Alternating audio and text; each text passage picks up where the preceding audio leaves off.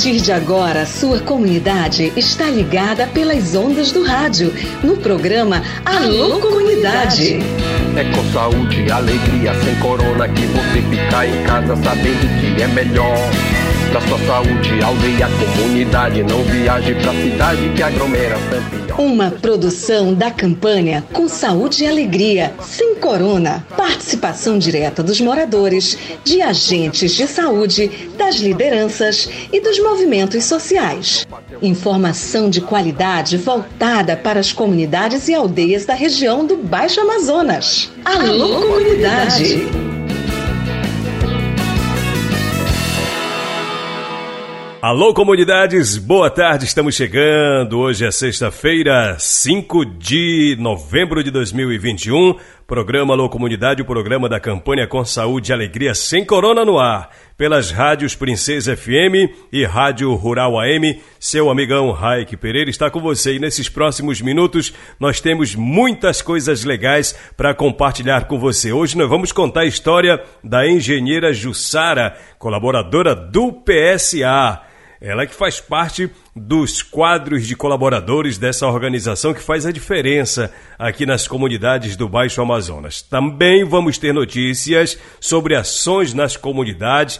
Vamos falar de COP26. É isso mesmo, o programa Alô Comunidade está falando desse assunto. Também a gente vai tratar sobre aquele assunto que nós abordamos por aqui, é, conectando os desconectados da Escola Amazônica de Redes Comunitárias e a convidada de hoje é a Samela Bonfim. Então vamos lá, começando sempre com esta vinhetinha que é tradicional na abertura do Alô Comunidade. Boa tarde para você. Alô Comunidade, combatendo a Covid-19 pela saúde, pela vida.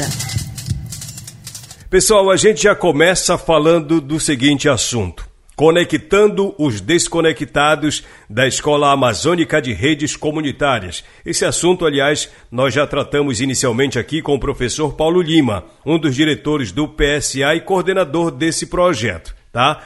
E seguimos falando desse assunto hoje e toda sexta-feira vai ter um assunto diferente aqui no Alô Comunidade, uma abordagem diferente sobre esse mesmo tema, tá legal? E a convidada de hoje é a Samela Bonfim, que tem as informações sobre agendas para a efetivação dessa rede.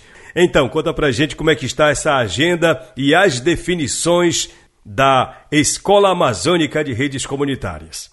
Alô, Raik, um salve especial para todos os ouvintes do programa Alô Comunidade. Eu sou Samela Bonfim.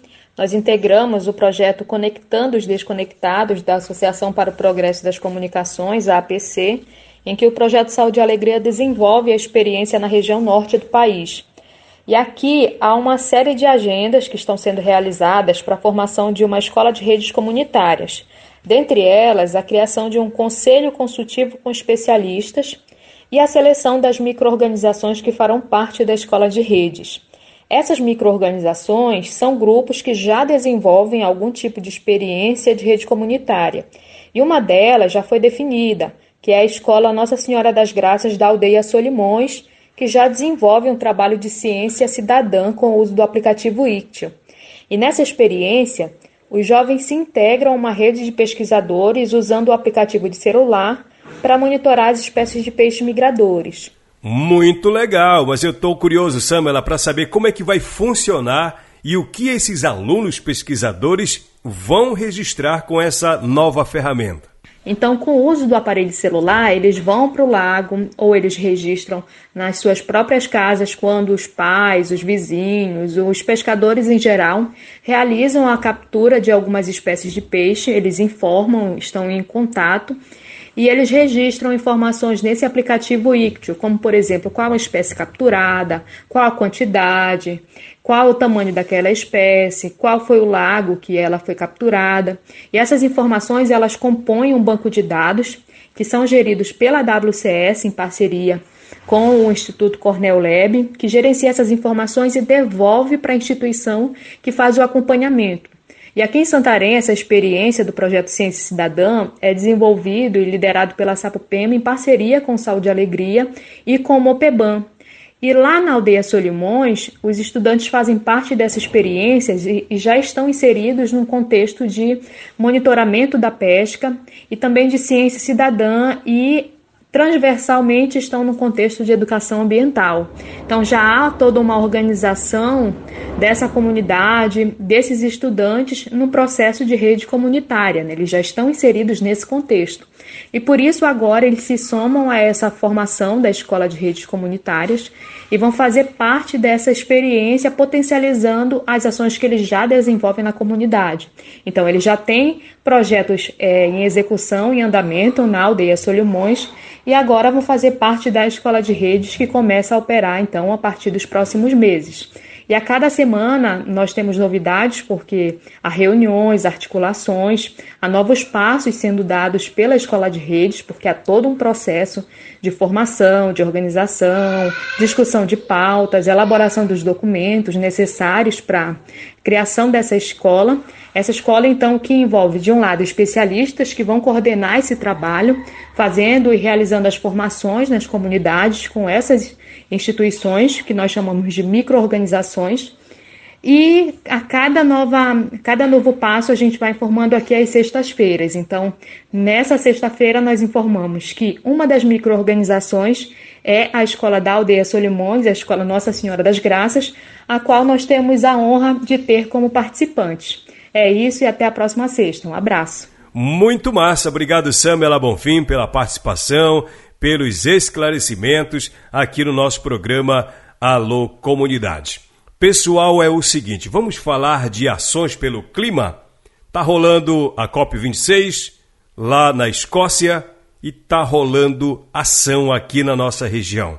A teoria é lá, mas a prática já começou por aqui. Tem ação nas comunidades, tem fato para contar, tem reportagem no ar.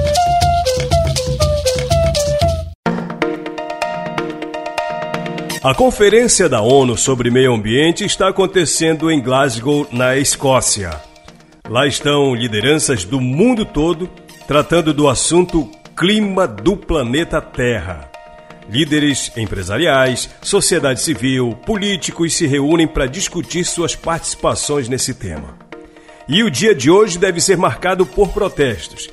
Jovens do mundo estão mobilizados para mandar seus recados para esses líderes mundiais. Em resumo, o recado é: tá na hora de agir em favor do planeta, da vida. Chega de blá blá blá. O mundo está percebendo os reflexos das mudanças do clima. E os maiores responsáveis por essas mudanças são os gases de efeito estufa, emitidos principalmente em decorrência da queima de combustíveis fósseis e o desmatamento. Somos todos responsáveis para reverter esse cenário. Mas o que estamos fazendo na prática para reverter isso? Enquanto se discutem teorias lá na Escócia, aqui já tem gente agindo, botando a mão na terra para tentar mudar a realidade do nosso clima. Em algumas capitais, por exemplo, a campanha It Is Now, que em português significa É Agora, promove o 5N, que é uma referência ao dia 5 de novembro como marco para convocar indivíduos, organizações e comunidades a participarem de uma cadeia de ação climática global e tornar as ações cidadãs visíveis, exigindo dos governos e autoridades que garantam um futuro seguro para as gerações atuais. Esta ação está conectada com a COP26 que está ocorrendo lá na Escócia. O objetivo é chamar a atenção e convocar a população a se engajar pela melhoria do clima. No Brasil, o movimento está sendo articulado com diversas organizações do terceiro setor e cidadãos. O movimento busca tornar visíveis, promover e acelerar ações climáticas concretas que evidenciem o bem-estar das pessoas e a regeneração dos ecossistemas. Aqui na região, o projeto Saúde e Alegria desenvolve o programa Floresta Ativa há um tempo já. Consiste na produção de mudas, na plantação e na geração de renda para os envolvidos. A engenheira agrônoma Rosimeire Freita Borges, do PSA, ela explica como é feito esse trabalho com as comunidades envolvidas. Então, nós trabalhamos com comunidades tradicionais, né, com povos indígenas, com as comunidades ribeirinhas das unidades de conservação e também com famílias de projetos de assentamento. Então, o Floresta Ativa ele vai até a comunidade atrás dessas famílias e a gente apresenta o programa Floresta Ativa. E a escolha né, e a seleção das famílias ela é feita de livre adesão. Então, a gente apresenta o projeto e as famílias elas aderem ou não. Então, elas ficam muito à vontade né, para fazer o trabalho junto conosco. Então, o nosso trabalho é de, ele é de assistência técnica, e isso aliado à conservação ambiental, aliado à sustentabilidade e principalmente à geração de renda para essas famílias. Então, a gente faz a recuperação de áreas degradadas, faz plantios, mas tudo isso aliado né, à renda, à geração de renda para essas famílias. Isso tem a ver com o assunto que está acontecendo na Escócia sobre o clima, né? O projeto prevê a instalação de sistemas agroflorestais nos lotes das famílias nas comunidades. E um técnico dá todas as orientações sobre solo e o tipo de plantação para aquele local, para aquele terreno. E a Rosimeira explica que o programa tem todo um planejamento para cada tipo de cultura. Os sistemas agroflorestais que é proposto né, pelo, pelo projeto do Floresta Ativa, ele prevê é, produção de ciclo curto, né, que são cultivos anuais, milho, feijão, mandioca. Também prevê de médio, né, de produção de médio prazo, que são as frutíferas, cupuaçu, murici, açaí também, e também é, a produção de é, florestais, como copaíba, andiroba, cumaru, isso tudo aliado à produção e à geração de renda, porque a família ela atende tanto a alimentação dela, mas também ela pode vender esses produtos depois a médio e a longo prazo também, né? Cultivos anuais ela vai usar para alimentação dela e para comercialização. As frutas ela pode vender para para a indústria de polpa de fruta que tem unidade de conservação que temos nas comunidades e também as, as sementes, resinas, cascas e folhas das espécies florestais, ela também pode comercializar dentro das cadeias de produtos florestais não madeireiros. Ou seja, isso garante renda para as famílias e a recuperação de áreas que já tinham sido degradadas. Isso, a gente faz um trabalho de recuperação florestal, de manutenção da floresta e garantir a alimentação das famílias, uma alimentação de qualidade. Tudo que é produzido pelas famílias, ele é produzido sem veneno. Então a gente tem uma produção orgânica para essas famílias e aí isso gera renda para elas, gera alimentação de qualidade e também faz a recuperação das florestas, na né, recuperação de áreas degradadas. O Adalto Souza, da comunidade Surucuá, na Resex, é membro de uma cooperativa que trabalha com o beneficiamento de frutas. São frutas colhidas lá mesmo, dos quintais das residências dos moradores nas comunidades. São 15 mulheres e 4 homens que formam a cooperativa que recebe o apoio do PSA. Nenhuma árvore frutífera recebe adubo químico, isso é interessante. E o resultado são frutas saudáveis que vão parar nas mesas das populações. Aliás, a cooperativa do Adalto já fechou negócio para entregar frutas para as escolas das comunidades. Hoje a gente está com uma parceria com PSA e PSA está ajudando muita gente nessa parte de, dessa comercialização também, né? principalmente com essa parceria de estar tá entregando é, produtos para merenda escolar, né? que é o PNAE. Né? E a gente tem até uma, uma boa expectativa que a gente não vai é, poder estar tá enviando nossos produtos para Santarém. A gente vai, vai exportar da própria cooperativa mesmo para as comunidades vizinhas ali próximo. As escolas devem receber da cooperativa derivados de mandioca, polpa de frutas e legumes. Na prática, os alunos terão alimento saudável, sem agrotóxico e os cooperados têm trabalho e renda. Isso tem ou não a ver com o assunto dos líderes mundiais que estão reunidos lá na Escócia? Claro que sim. Outro gesto positivo em favor do clima ocorreu ontem na comunidade Suruacá, quem explica pra gente é o Djalma, articulador da ação global na comunidade dele, que recebeu o nome de Oxigênio Limpo. Djalma, explica pra gente que ação foi essa. Boa tarde, Raik. Boa tarde a todos os ouvintes do Alô Comunidade. Bom, Raik, ontem fizemos a última. Eu espero que seja a última, porque ainda tem hoje, hoje que é o Dia Mundial da Campanha, hoje que estão fazendo todos os processos, lutando, dando propostas por clima, plantando. Hoje, dia 5, praticamente encerra um pouco da campanha, mas eu espero que a, a população continue plantando. Ontem foi uma ação com a família da Luciene Santos, ela que é atual coordenadora da comunidade Suruacá. Nós plantamos dois tipos de palmeiras, né? Palmeiras que são de longe, mas estão se reconhecendo aqui no, no Pará. Então, para nós foi muito importante já ter essa, esse tipo de ação para justamente melhorar o clima e ajudar também na sombra, né? Como já falei antes, em vários tipos de aspectos diferentes.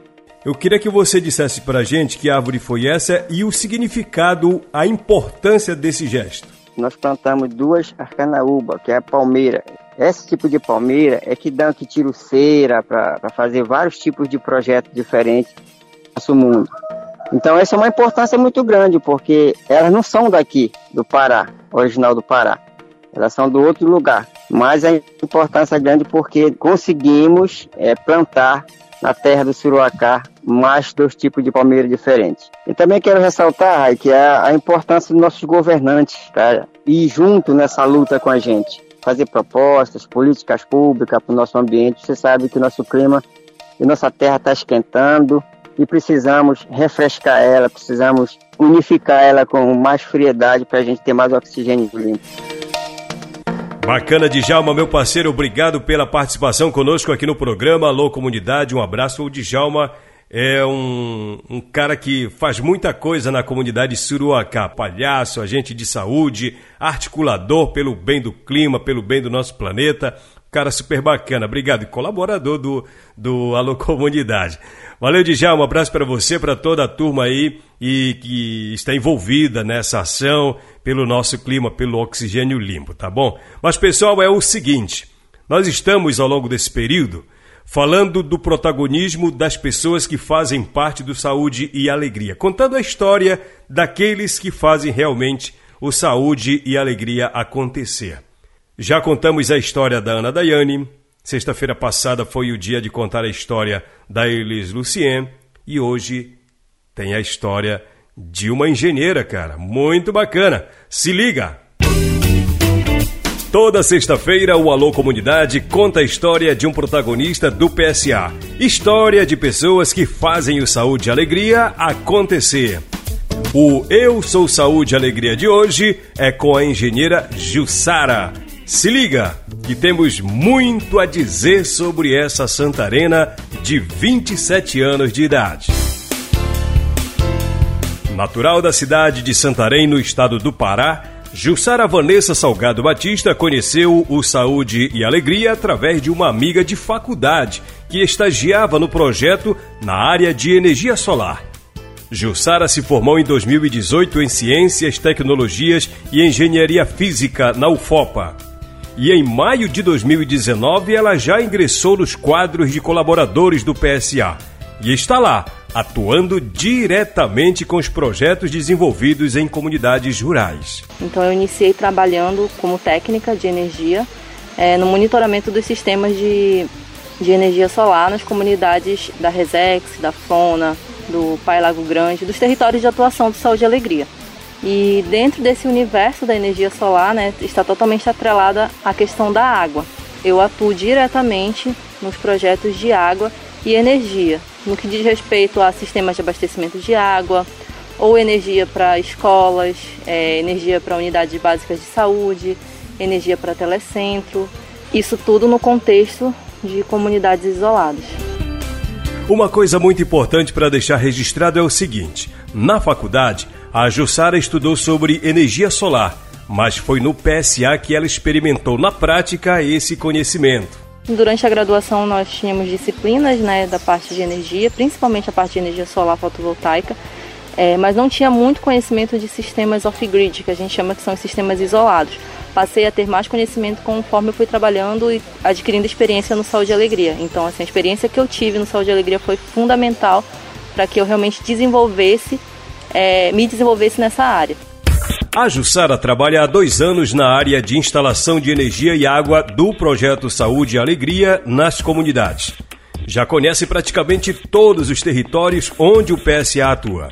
E ela percebeu que um dos principais indicadores de desenvolvimento de uma comunidade é o acesso à água e à energia. Olha, hoje um dos principais desafios, na verdade, um dos principais indicadores de desenvolvimento de uma comunidade é a questão do acesso à água e acesso à energia. A gente sabe que um dos principais desafios das comunidades isoladas é o acesso à energia, né? Fazer com que a energia chegue, né? E por conta disso acaba que também é, prejudica o acesso à água, porque para qualquer tipo de sistema de abastecimento de água demanda energia.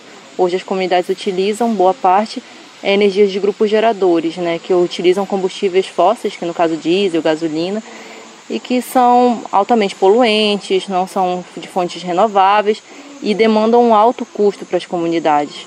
Então, a partir do momento que a gente implementa um sistema de abastecimento de água com energia solar fotovoltaica, isso impacta diretamente na, na renda da comunidade, porque eles, eles passam a não ter um custo com o diesel, passam a ter acesso a uma água de qualidade e 24 horas por dia, né, porque os, sistemas são dimensionados para atender as, a, as famílias de 20, durante 24 horas por dia.